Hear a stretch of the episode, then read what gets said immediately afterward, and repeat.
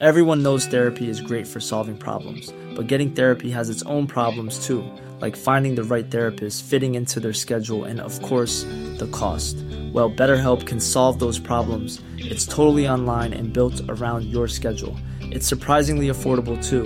Connect with a credentialed therapist by phone, video, or online chat, all from the comfort of your home. Visit betterhelp.com to learn more and save 10% on your first month.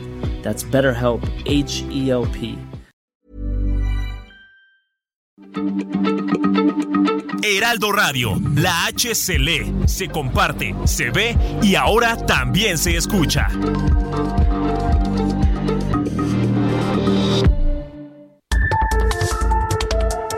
Las coordenadas de la información. Con Alejandro Cacho.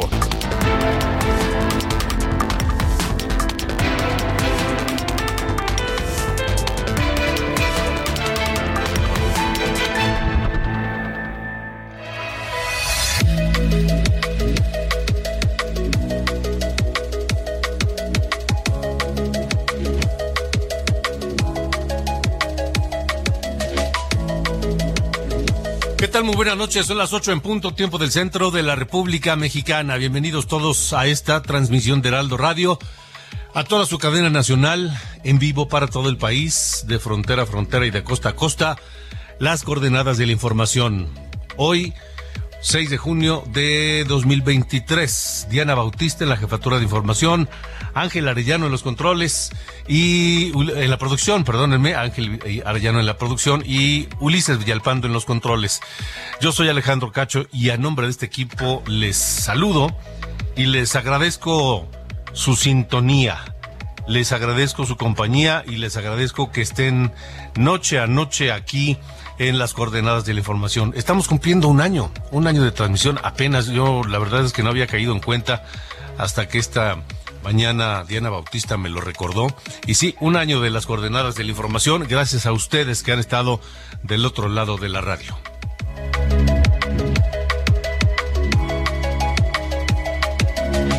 Saludamos también a quienes nos escuchan a través de Now Media Radio en los Estados Unidos. Un fuerte abrazo desde la capital de la República Mexicana y les recuerdo que a través de mi WhatsApp los leo. Los leo como todas las noches y en las redes sociales también. El WhatsApp es 55 45 40 89 16. 55 45 40 89 16. Ahí los leo. Y también me encuentran en redes sociales como arroba cacho periodista. Arroba cacho periodista.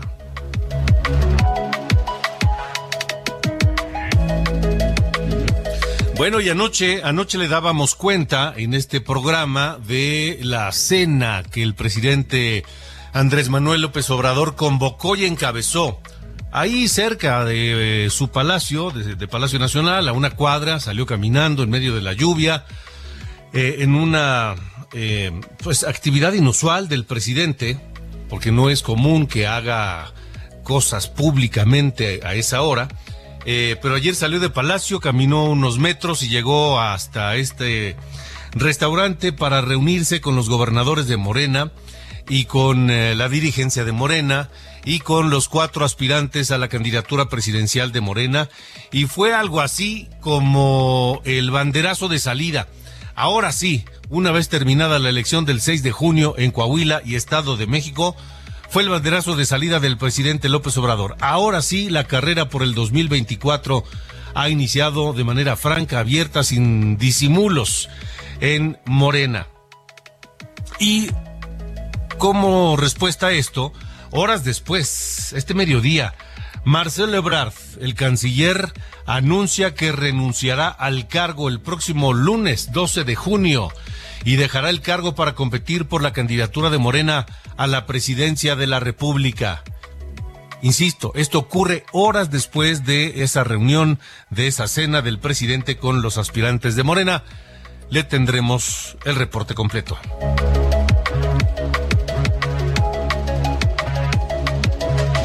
Y saludamos a quienes nos escuchan a través de Heraldo Radio Laguna en el 104.3 de FM Saludos a toda la zona pujante y de gente muy trabajadora y buena de La Laguna, en los límites de Durango y, Coahuila.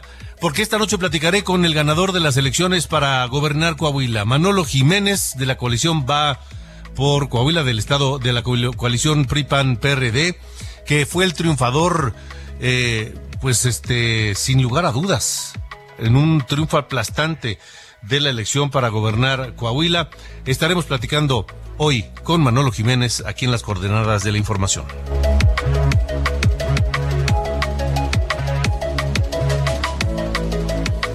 Y bueno, en Estados Unidos sabemos también que se empatan las elecciones, habrá elecciones para presidente también el próximo año y levanta la mano Mike Pence, quien fuera el vicepresidente de Estados Unidos en el gobierno de Donald Trump. Ayer anunció sus intenciones y hoy lo hizo público, lo hizo oficial, como aspirante de la candidatura republicana a la presidencia, a la Casa Blanca. Le competirá a su ex jefe, a Donald Trump, la candidatura y a Ron DeSantis, el gobernador de Florida. Le tendremos el informe completo con Juan Guevara de Now Media Radio desde los Estados Unidos. ¿Y cómo se ve esa elección? ¿Cómo se ve la candidatura de Mike Pence frente a dos, pues, eh, radicales, ¿no? Eh, por un lado, eh, Fausto, Prete, perdón, por un lado Donald Trump y por otro lado eh, John DeSantis. Y menciono a Fausto Pretelín porque estaremos platicando con él eh, precisamente esta noche sobre el significado para México de esa candidatura.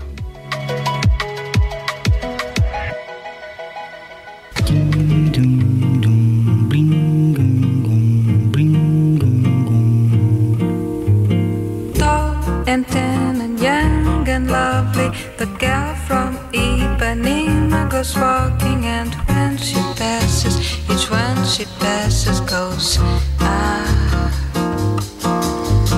When she walks, she's like a samba that swings so cool and sways so gently that when she passes, each one she passes goes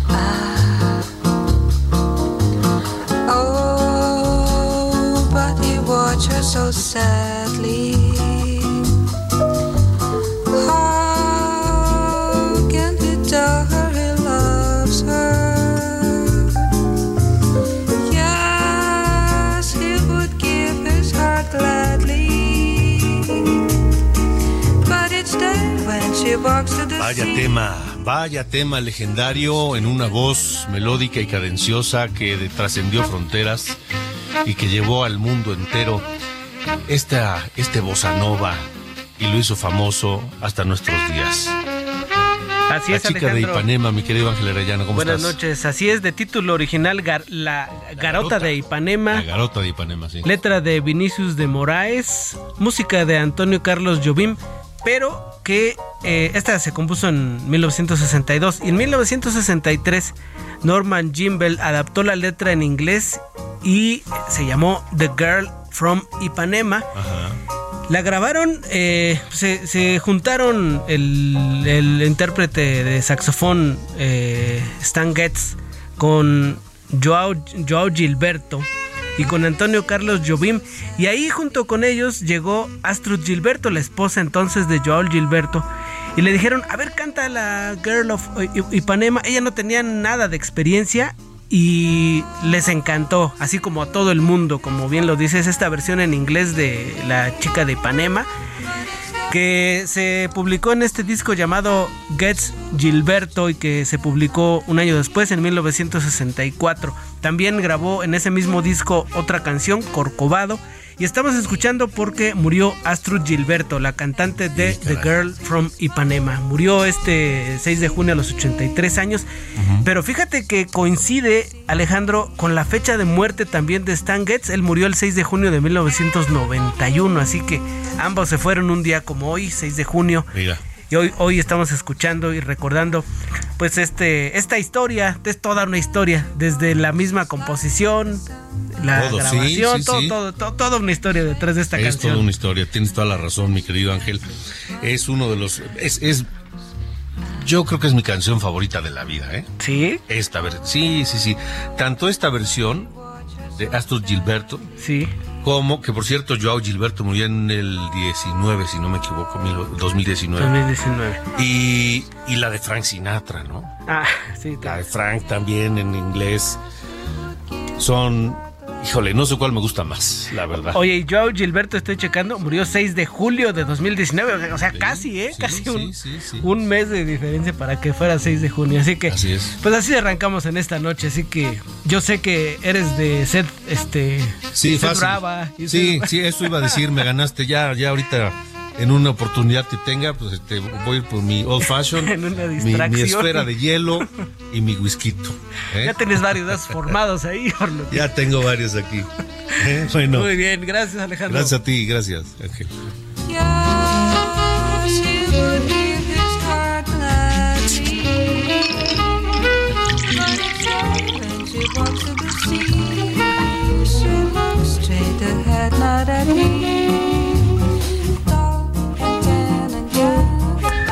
Alejandro Cacho en todas las redes. Encuéntralo como Cacho Periodista.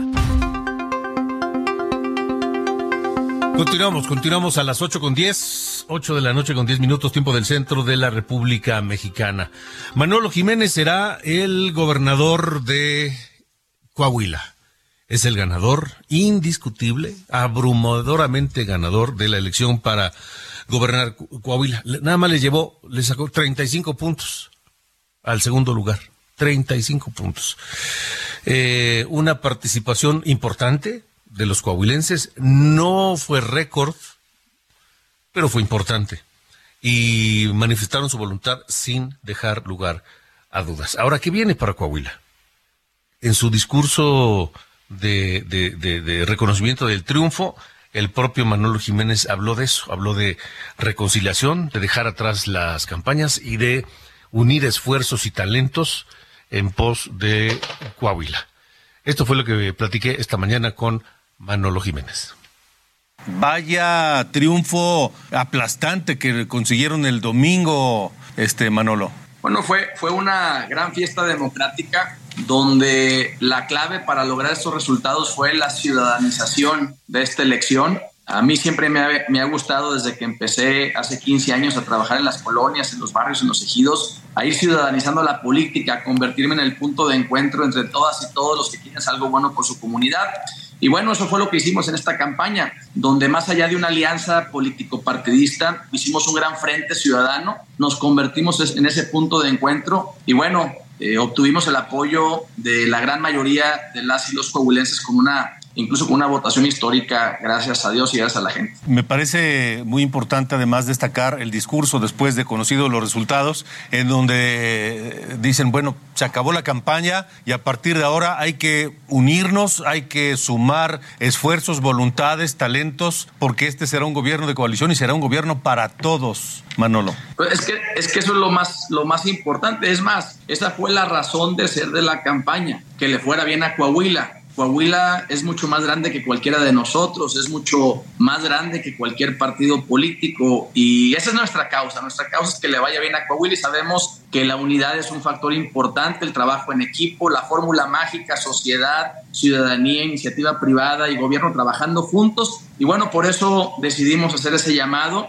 dejando la campaña atrás, agradeciéndole a los que votaron por nosotros, pero también diciéndole a los que optaron por otras opciones que vamos a gobernar para ellos y junto con ellos también. Yo pienso que ese es, eh, esa es una buena forma de, avanzar y, en esta campaña quedó claro porque el amor le ganó al odio, el trabajo a la grilla y la ciudadanización de la política a la politiquería. Esa fue la fórmula mágica y esa ha sido la fórmula mágica para nosotros desde que estuve en la presidencia municipal de Saltillo donde los buenos resultados que tuvimos, donde dejamos a la capital del estado como una de las cinco ciudades más competitivas, más seguras y con mejor calidad de vida de todo México, fue justamente eso. Yo llegué, ciudadanicé el gobierno, abrimos la puerta a la gente que quería participar y entre todas y todos logramos esos resultados. Eso lo tradujimos a la campaña y por eso parte de nuestras propuestas y compromisos es el gobierno más ciudadano de la historia. Es que cuando en una comunidad eh, se junta la gran mayoría en torno a un objetivo común, porque en, este, en, este, en esta campaña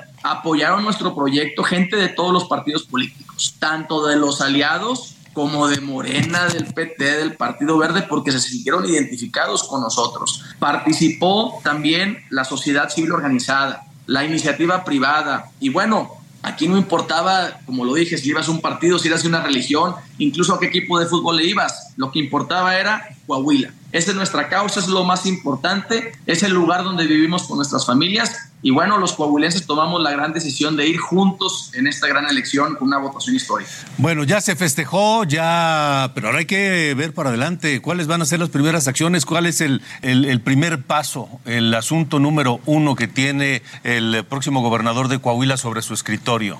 Ahorita estamos nosotros en el tema jurídico postelectoral, estamos esperando el conteo de todas las actas, Estamos em, esperando que le entreguen las constancias a nuestras candidatas y candidatos a diputados, que también, gracias al apoyo de la gente, ganamos los, los 16 distritos de Coahuila. Y bueno, eh, que nos entreguen la constancia a nosotros. Después de ahí, ya lo comenté, con el permiso de las y los coahuilenses, vamos a dedicarle un tiempo a la familia, un poco de descanso, un par de días. Y ahora sí, vamos a empezar el proyecto, el plan ejecutivo, porque lo que presentamos en la campaña fue una oferta política. Fueron 10 ejes con decenas de compromisos. Ahora vamos a instalar mesas de trabajo para hacer el plan ejecutivo. ¿Cuál es el plan ejecutivo? Los qué es, los cómo, los cuándo, los cuántos de cada uno de los proyectos y programas que vamos a impulsar a partir del primero de diciembre del 2023, que es cuando entramos. ¿Para qué? Para entrar con todo en nuestros primeros 100 días de gobierno. 100 días que suelen ser muy intensos. El tema de la seguridad es un reto porque eh, Coahuila es eh, de los estados más seguros del país, pero hay que mantenerlo, ¿no? Sí, y esa, y esa fue justamente una causa de nuestra campaña, mantener las cosas buenas que tiene Coahuila. Luego en las campañas llegan eh, candidatos con mucho odio a decir que todo está mal. Luego la gente les cree y cuando llegan destruyen lo que estaba bien y lo que había que arreglar pues no lo arreglan, entonces es un desorden. Entonces aquí optamos por decir, a ver, mejora continua. Vamos a conservar las cosas buenas que tenemos, que la, principal yo diría que es la seguridad, que somos el tercer estado más seguro del país. Y además, al mismo tiempo, podemos innovar y cambiar lo que haya que mejorar. Eso nos garantiza esa mejora continua. Eh, ¿ya, ¿Ya hubo alguna comunicación con el presidente López Obrador? No, al, momento, eh, al momento no. Yo estoy esperando a que nos entreguen la constancia de mayoría para que sea un tema ya eh, institucional, que ya sea un tema eh, pues válido jurídicamente y, voy, a, voy a buscar ahí este, a través de algunas personas que conozco que están cerca del presidente, buscar platicar con él porque estoy muy interesado en hacer equipo. Eh, así como hablo de la fórmula mágica ciudadana, también es muy importante la coordinación de los municipios con el Estado, con la federación por acá tenemos varios retos que tienen que ver con el gobierno federal, muchas áreas de oportunidad. Bueno, quiero platicar con el presidente para ver de qué manera nos puede ayudar para arreglar estas situaciones que a final de cuentas impacten positivamente a nuestra gente, que eso es lo más importante, que la gente tenga mejor calidad de vida todos los días. Pues eh, Manolo Jiménez, candidato ganador de la elección para gobernador, próximo gobernador de Coahuila. Gracias por estos eh, minutos. Enhorabuena y, de aquí seguramente seguiremos hablando con alguna regularidad en torno de todo lo que ocurra e interese a Coahuila y los coahuilenses. Muchas gracias y felicidades. Claro que sí, Alejandro, estoy a la orden. Muchas gracias a ustedes y bueno, pues a toda la gente que nos está viendo. Puro para adelante acá en el norte de Coahuila. muy bien. Bueno, ahí está lo que dice el próximo gobernador de Coahuila. Cosa curiosa, ¿no? El presidente no le ha llamado para felicitarlo por su triunfo, para invitarlo a trabajar juntos por Coahuila, ni nada. Y uno diría, bueno, pues está bien, acaba de ser la elección, falta que le entreguen la constancia de mayoría que lo nombra eh, gobernador electo. Pero sí se reunió ayer a cenar con la maestra Delfina Gómez, que también ganó el mismo día que Manolo Jiménez la elección del Estado de México. Una, una diferencia, Manolo Jiménez la ganó por 35 puntos a favor y Delfina Gómez por 8. Igual de legítimo el triunfo, igual. Pero ¿por qué la diferencia? ¿No? En fin, y después de esa reunión, en donde estuvieron los, los aspirantes de Morena a la candidatura presidencial, pues pareciera que ese fue el, el banderazo de salida para la carrera por el 2024. Noemí Gutiérrez, tú tienes el reporte de lo que hoy anunció Marcelo Ebrard. Buenas noches, Noemí.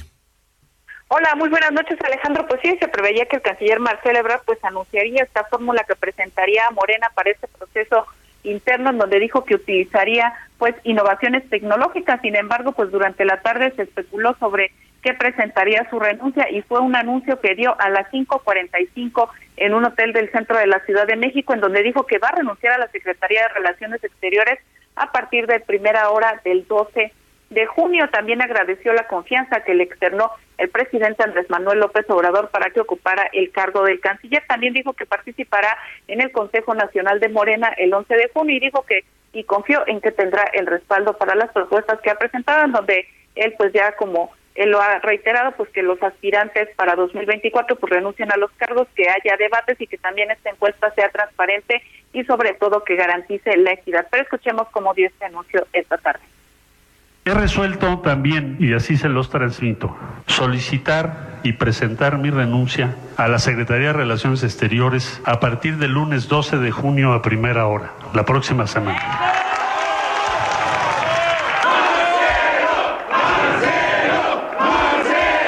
Con el propósito de dedicarme de lleno, con alegría y resolución, a defender el proyecto que encabeza nuestro presidente, el presidente Andrés Manuel López Obrador, en toda la República Mexicana.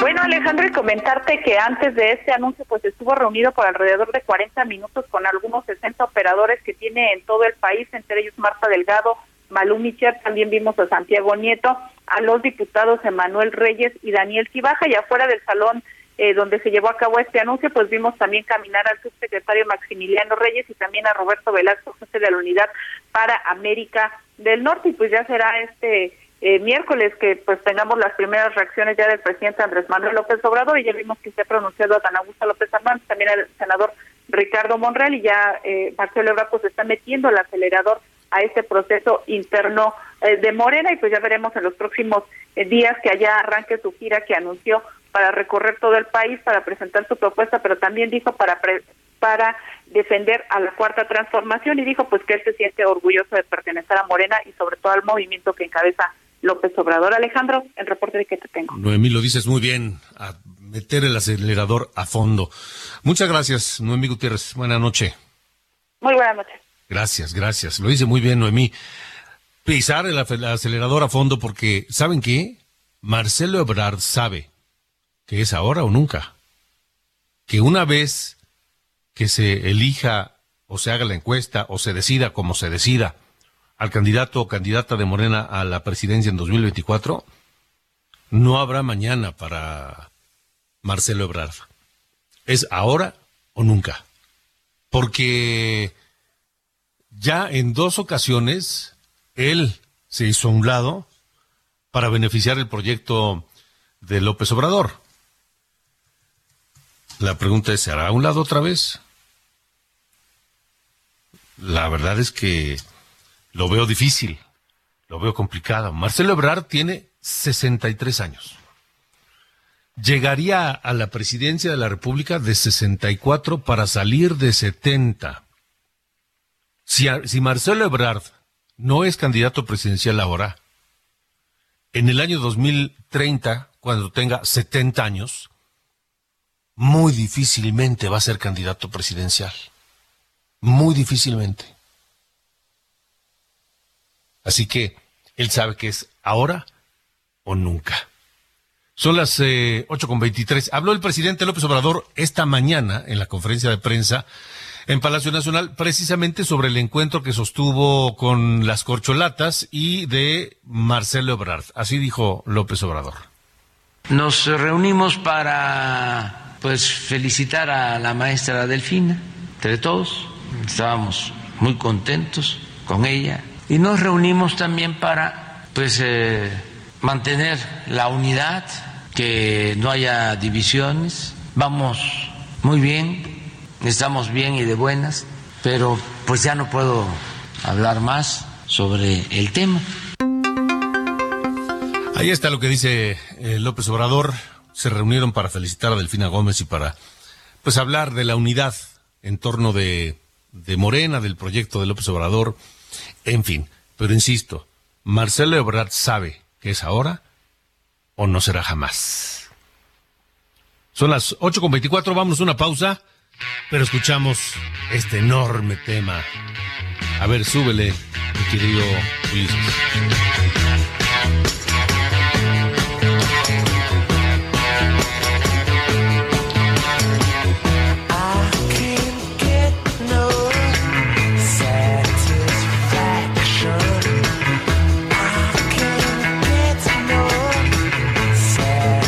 Son los Rolling Stones en su tema más eh, icónico de esta banda inglesa, I, I, Can Get No Satisfaction, así la conocemos todos en el planeta.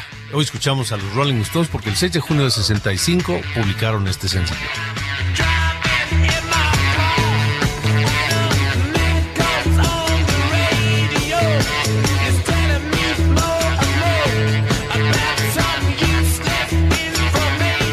Coordenadas de la información.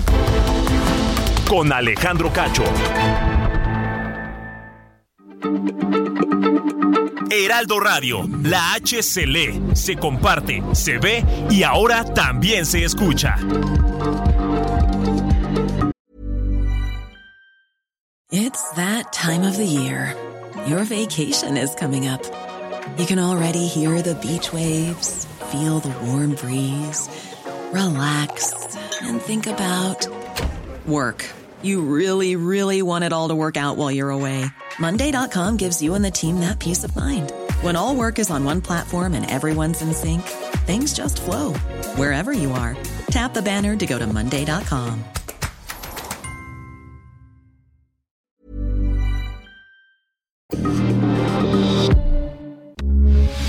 Radio, con la H que sí suena y ahora también se escucha. Las coordenadas de la información. Con Alejandro Cacho.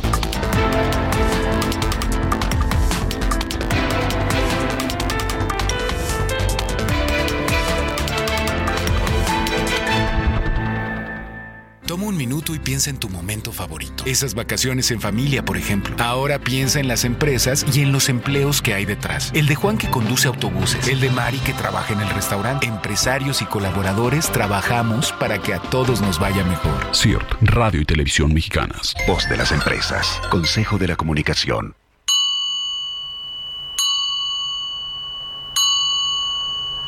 Our life together is so precious.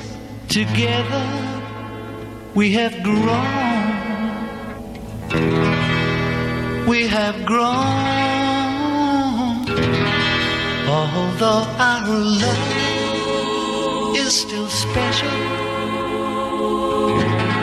Bueno, vaya temas que hemos tenido esta, mañana, esta mañana, esta noche aquí en las coordenadas de la información. Primero la chica de Ipanema, luego Satisfaction de los Rolling Stones y ahora ni más ni menos que John Lennon con Starting Over, Just Like Starting Over, que salió a la luz el 6 de junio de 1981 en este álbum que traía en la cara A este tema, Starting Over, y en la cara B otro exitazo, Woman.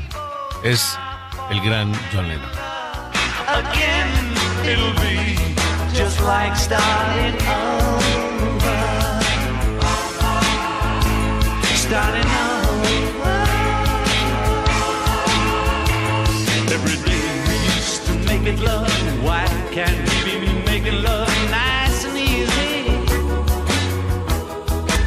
Alejandro Cacho en todas las redes. Encuéntralo como Cacho Periodista. Buenas noches, soy Diana Bautista y les saludo con el resumen de noticias.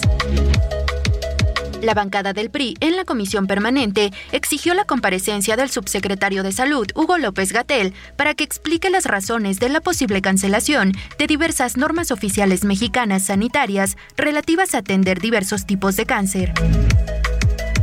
El Departamento del Tesoro de Estados Unidos sancionó a los hermanos Alonso y Javier Guerrero Covarrubias, identificados como miembros del cártel Jalisco Nueva Generación, quienes, de acuerdo con el organismo, participan en el tráfico de armas, drogas y robo de combustible. Un juez ordenó a la titular de la CONADE, Ana Gabriela Guevara, regresar de manera inmediata las becas y estímulos económicos a las integrantes de la Selección Nacional de Natación Artística. En Nayarit se llevó a cabo la firma del Convenio General de Colaboración entre el Fonatur y la Administración del Estado, en donde se sentaron las bases para trasladar este organismo al gobierno de la entidad. El gobernador de Nayarit, Miguel Ángel Navarro, señaló que este acuerdo representa para el Estado una enorme responsabilidad y muestra que el gobierno de la República transfiere a los estados recursos económicos en proyectos y patrimonio en beneficio de la sociedad nayarita. Finalmente, tras permanecer dos semanas en amarillo fase 3, el semáforo de alerta volcánica del Popocatépetl regresó a amarillo fase 2, luego de registrar una ligera disminución en la emisión de ceniza. Estas fueron las noticias de este martes. Buena noche. Las coordenadas de la información. Con Alejandro Cacho.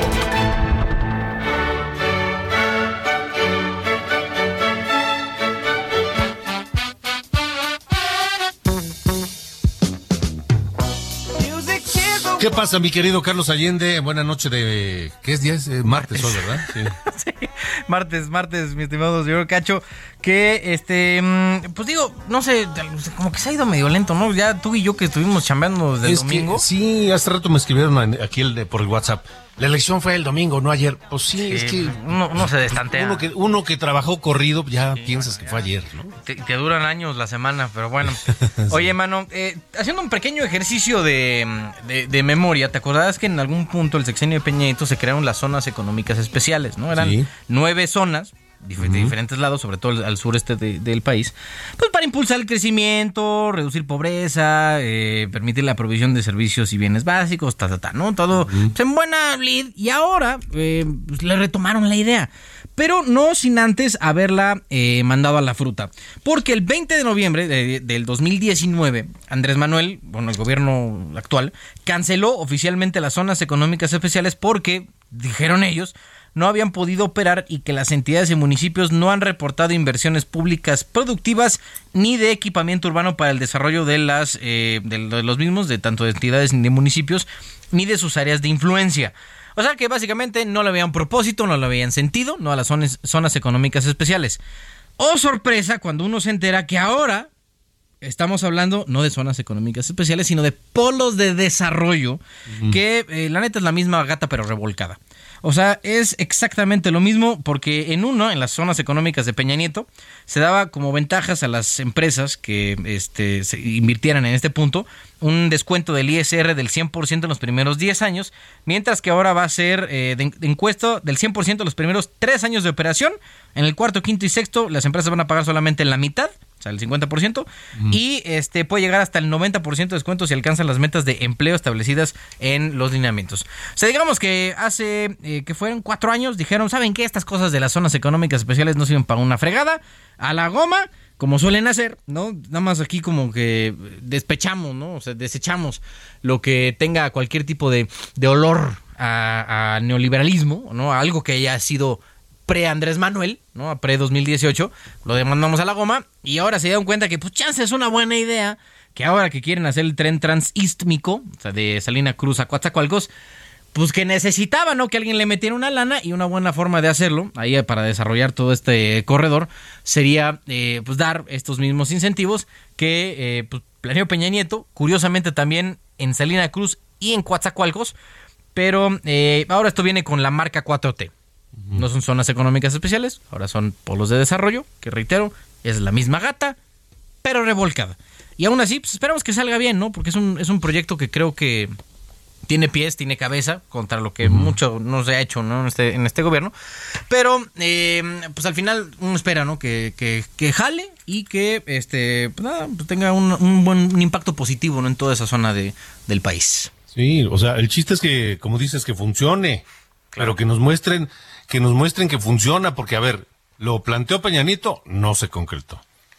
Andrés Manuel López Obrador ya está entrando, o ya está, mejor dicho, en la recta final de su gobierno, no lo han logrado. Puede ser la mejor idea que quieras, una grandiosa, magnífica idea, pero si no lo hacen, pues ¿de qué sirve? Claro, no, y bueno, acá, claro, digo, al final esto ya tocará a quien eh, siga después de Andrés Manuel este desarrollarlo al 100%, porque digo, evidentemente en los 16 meses que queda de, de sexenio no va a alcanzar a, a- a cuajar al 100%. Pero bueno, será alguna herencia, un plan transeccional que ya le tocará a quien sea que gane las elecciones de- del año que entra eh, continuar y pues que, que, pues sí, que se concrete. Ay, qué optimista eres, mi querido Carlos Allende. Pues si no va a ser. Más que no es que sea optimista, pero al final, pues mira, si ya están licitando los polos. La licitación sí va a quedar asignada durante este sexenio. Esto ya lo están haciendo en la Secretaría de Economía, ya están armando este, las licitaciones y toda la onda. Total, si ya vas a asignar la, la, este, la licitación, la lana la van a meter, pues digo, si ya va lana de Pero por como medio, dijo Lucerito, ¿y? ¿No? Bueno, pues, al menos que se mueva el agua, ¿no? Pues diría yo. Sí. Bueno. Claro. Sale pues, gracias. Un fuerte abrazo. Alejandro Cacho en todas las redes. Encuéntralo como Cacho Periodista. Me da mucho gusto saludar esta noche a mi querido Juan Guevara, el eh, director fundador de Now Media en los Estados Unidos. A través de Now Media Radio escuchamos o se escucha este programa allá en la Unión Americana, porque, bueno, el, anuncio fue ayer, pero ya hoy oficial, público, Mike Pence, quien fuera el vicepresidente de, de- del gobierno con Donald Trump, levanta la mano y dice, yo quiero ser presidente de los Estados Unidos. Y si ya había quedado, digamos, en una relación rota con Donald Trump al final de su gobierno, este, supongo que ahora no va a estar en la lista de Navidad del presidente Zanahoria Trump. Mi querido Juan Guevara, ¿cómo estás? Buenas noches. Mi querido Alejandro, buenas noches. Así es, fíjate que Michael Richard Penn, de 63 años de edad, anuncia que también quiere ser presidente de los Estados Unidos. Aquí hay varios puntos y varios datos que nos, me gustaría compartir con la audiencia. Primero, es el primer vicepresidente que se le revela al jefe en 83 años. Esto es, o sea, ya ha sido en toda la historia de la Unión Americana, es el tercero que lo hace. Pero hace 83 años No nadie ocurría. decía, no ocurría, eso en primer lugar. En segundo lugar, eh, vamos con números, porque porque yo creo que aquí hay un juego político que se va a armar, y, y lo Eh, estamos diciendo perdón, Juan. 18 Perdóname, Juan, nada más para aclarar. Se le reveló al jefe cuando el jefe quiso alegar fraude en la elección y quiso pues hacerse a la mala del gobierno, ¿no? de la presidencia. Es correcto, es correcto.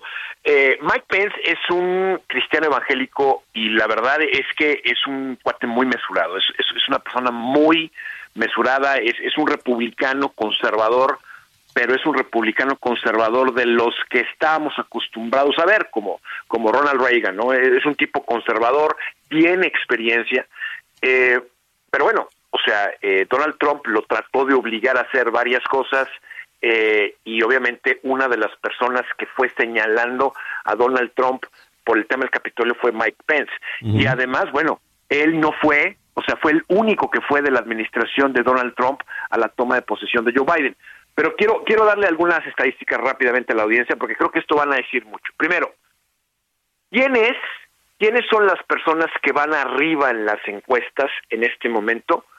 Eh, en la en la convención republicana. Bueno, Donald Trump al día de hoy con 53.7% de los votos, Ron DeSantis que empezó en 30% eh, la semana pasada, ahorita está en 21.3%. Michael Pence ya empieza a figurar con un 5.4%. Los demás, ese Nikki Haley, los demás no pintan, ¿no? Eh, se espera también que Greg Abbott, eh, no, Greg el- Abbott no, no, nada, no pinta tampoco. No, Greg Abbott no. Yo creo que Greg Abbott no va a, no va a correr. Eh, creo yo que no va a correr. Yo creo que aquí lo interesante va a ser que Donald Trump no ha anunciado quién sería su vicepresidente. Yo pienso que lo que va a tratar de hacer Donald Trump es lo que hizo Barack Obama con eh, Biden en el 2012. Primero, con la convención demócrata, se dieron hasta con la cubeta, este Joe Biden con, con eh, Barack Obama, quizá la gente no se recuerda, pero eso fue hace 12 años y sí fue. Y después se reconciliaron, eh, Joe Biden dijo voy con Barack Obama y entonces eso ayudó muchísimo en las encuestas e hizo que al final del día Barack Obama fuera presidente. Yo pienso que en este momento pudiera ser algo similar, porque eh, Ron DeSantis no tiene la capacidad de ser presidente por las encuestas, por lo menos ahorita. Hay muchas cosas que pueden suceder de aquí a noviembre del 2024, pero con 20% o 20% de las encuestas sigue siendo Donald Trump el gallo de los republicanos. Ahora, ¿por qué te digo esto? Porque al día de hoy, el 43% del electorado, si fueran las elecciones hoy, votaría por Joe Biden y el 40% votaría por Donald Trump, al día de hoy. Y esto es importante porque Donald Trump sigue estando abajo en las encuestas con Joe Biden. Joe Biden es un presidente viejo, Kamala Harris no tiene una aprobación importante en este momento, es decir, Kamala Harris como vicepresidente de Estados Unidos tiene el 51.3% de desaprobación en el país. Entonces, si lo lógico, lo, lo, lo objetivo, si quisieran ganar las elecciones los republicanos, sería que Donald Trump se uniera con Ron DeSantis y entonces creo que pudieran tener la oportunidad porque entonces sí le robarían votos a Joe Biden. Ahorita en este momento las cosas están así. Lo que sí sabemos es que el Partido Republicano está dividido y de que hay muchos gallos que dicen Donald Trump ya no puede ser el candidato para el 2024. Ya. Eh, eh, brevemente, eh, Juan, ¿crees que Mike Pence sea percibido como un candidato conservador pero menos radical que Donald Trump? Sí, de- de- definitivamente. Yo creo que el más cuerdo de todos en este momento es eh, Mike Pence. ¿Y crees que eso Eh, le gusta al, al- al- al electorado, a los primero a los republicanos y luego al estadounidenses? Mira, eh, el problema es que Donald Trump tiene una base muy fuerte. Yo pienso que al republicano tradicional, sí, el republicano tradicional, el que vive en Texas, el que vive en Arizona, etcétera, eh, eh, prefiere otro candidato que no sea Donald Trump. O sea, lo- lo- los republicanos como George Bush, o sea, de, de- de- de esa de ese tipo de, conservador es, es- son gente que, que al final de cuentas es razonable. Y Donald Trump es demasiado radical. Y Ron, y Ron DeSantis es peor que Trump en cuestión de radical. El más centrado en este momento es Mike Pence, Mike Pence, pero pues, Mike Pence no tiene posibilidad de ser presidente, por lo menos ahorita. Yo creo que no la va a hacer porque la gente va a castigar la traición de Mike Pence contra Donald Trump, nada más por el hecho de que lo perciben como que se le reveló al jefe, por buenas o por malas. Entonces, yo no creo que vaya a ser por ahí. Ok, muy bien. Gracias, Juan. Saludos, un abrazo. Un abrazo también para ti, Juan Guevara de Now Media en los Estados Unidos. Pero tengo también otra opinión. La opinión del doctor Fausto Pretelín, un académico, analista internacional, experto en estos temas, a quien saludo. Fausto, ¿cómo te va? Buenas noches. Eh, buenas noches, estimado Alejandro, ¿cómo estás? Bien, gracias. ¿Cómo ves tú este asunto de Mike Pence? Bueno, pues mira, es eh, yo creo que una de las minas eh, más poderosas para Donald Trump, es decir, un personaje que conoce eh, las sombras de Donald Trump durante los cuatro años de su gobierno. Creo que para el expresidente puede ser uno de los obstáculos eh, más elevados que deberá de sortear. Eh, no porque genere empatía, repito, porque tiene información importante, valiosa, con la que puede hacer caer a Donald Trump. Yo creo que no sabemos muchos, muchos eh, sucesos que ocurrieron en el interior de la Casa Blanca y que Mike Pence se va a encargar ¿no? de revelarlos paulatinamente y se convertirán seguramente en, dardos venenosos. ¿no? Eh, eso, eso, eso tendrá el objetivo de evitar que Donald Trump repita en la Casa Blanca o de ser él, Mike Pence, el próximo presidente, o mejor dicho, candidato. Sí, eh, yo creo que frente a él tiene a Ron DeSantis, que es un es un personaje que quizás eh, les gusta mucho al segmento de los conservadores en Estados Unidos, dentro del Partido Republicano, y no es un personaje histriónico. Eh, tan no es así que inclusive se va al, otro polo, ¿no? Es decir, no es un personaje empático, no se sabe, no sabe reír, y eso quizás en una campaña donde las emociones eh, son olas, son tsunamis, no le va a beneficiar mucho a Ron DeSantis, pero creo que ese personaje o la carta que puede institucionalizar al Partido Republicano, es decir, regresar ¿no? a la institución o a la institucionalidad eh, en el que naufragó el, el Partido Republicano a la hora de elegir a Donald Trump como su candidato hace, hace algunos años. ¿Ves al, al Partido Republicano y a su base, sobre todo, eh, lo suficientemente eh, fu- fuerte, sólida para ganarle a los demócratas? Bueno, mm, es una pregunta interesante en el sentido de que eh, quizás hoy, ¿no? Por lo que reflejan las encuestas, eh, mm, será una, una elección todavía muy disputada, porque Biden eh, trae resultados, pero también no genera ya mucha confianza, inclusive entre los propios demócratas, por la edad que tiene y por los tropiezos en los que, en los que ha caído, ¿no? Eh, y eso puede ser el handicap, ¿no? Es decir, puede ser de alguna forma lo que catapulte a los republicanos, pero no significa que Trump sea muy joven. En realidad tiene mucho dinamismo, tiene mucha mucha pila. Eh, pero insisto, creo que en las internas del Partido Republicano se va a jugar eh, mucho el pronóstico para la contienda final contra Biden. La contienda interna del republicano va a ser muy dura porque ya no va a sorprender Donald Trump, ya no tiene elementos con los que llegó hace algunos años a la campaña, en el 2016-2017, para sorprender ¿no? al electorado, al establishment en Estados Unidos. Ahora ya es un personaje caricaturesco, es un personaje que, que si bien es cierto tiene una base electoral muy importante, eh, en realidad, pues bueno, internamente en el Partido Republicano hay muchas dudas de que sus propios problemas legales pueden resultar eh, pues eh, que pueden perjudicarle no al propio Partido Republicano en una campaña eh, frente a Biden. Bueno, pues estaremos muy atentos porque eso evidentemente nos nos interesa y nos involucra, queramos o no, este, mi querido Fausto, ¿no? Vamos a estar atentos. por supuesto. Gracias, Fausto. Un abrazo, Alejandro. Un abrazo también para ti, el doctor Fausto Pretelín, esta noche aquí en las coordenadas de la información. 8 con 49. Alejandro Cacho en todas las redes. Encuéntralo como Cacho Periodista.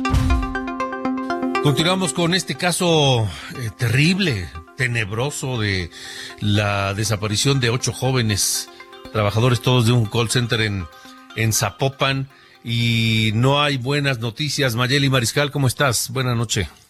Muy buenas noches, Alejandro. Buenas noches también a todo el auditorio. Pues efectivamente no hay buenas noticias. Luego de realizar todos los exámenes y las confrontas genéticas, se confirma que estos ocho jóvenes que se encontraban desaparecidos, eh, pues están entre estos restos que se localizaron en el barranco en la colonia Mirador Escondido en Zapopan. Noticia que ya les fue notificada a sus familiares y bueno, en las próximas horas espera les sean entregado sus restos y hay que recordar, eh, pues se trata de estos jóvenes Jesús Alfredo, Arturo, Itzel, eh, Carlos David, Carlos Benjamín, Mayra Karina, Sandra Analí, Juan Antonio, y bueno, todos ellos, como mencionabas, coinciden en que trabajaban en una misma empresa con supuestas actividades de call center.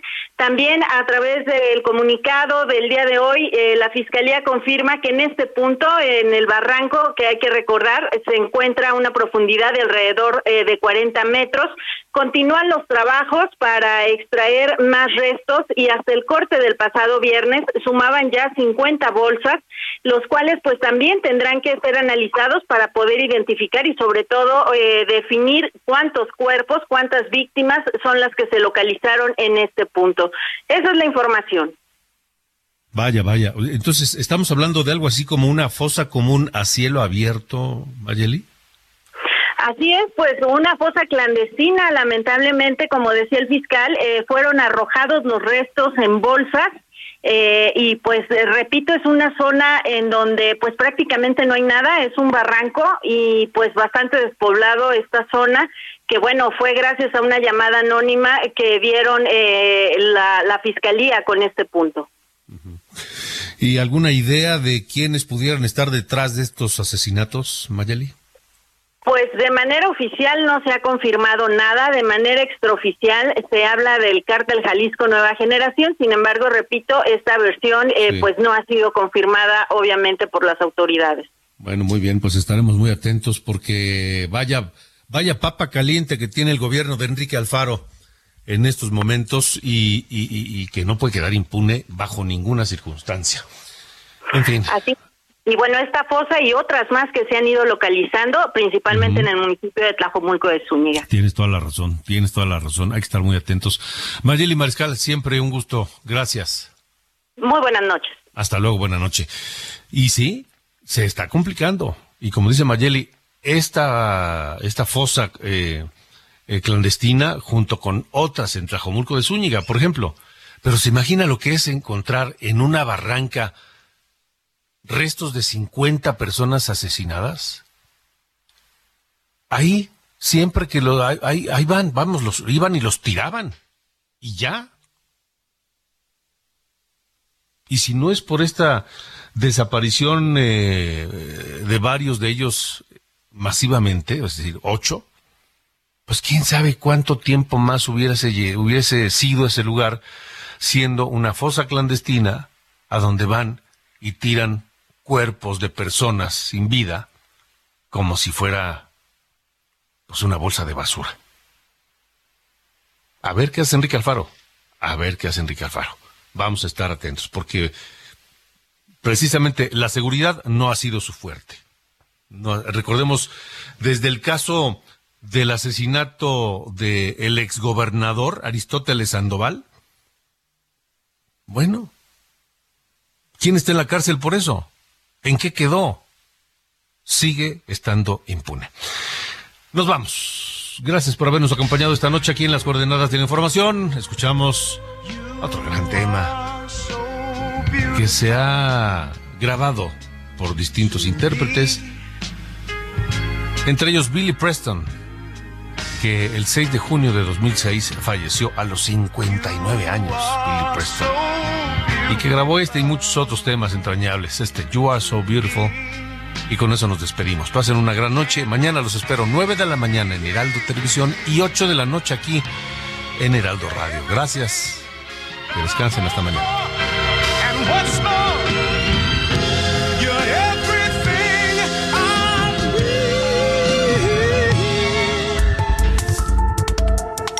Esto fue Las coordenadas de la información con Alejandro Cacho.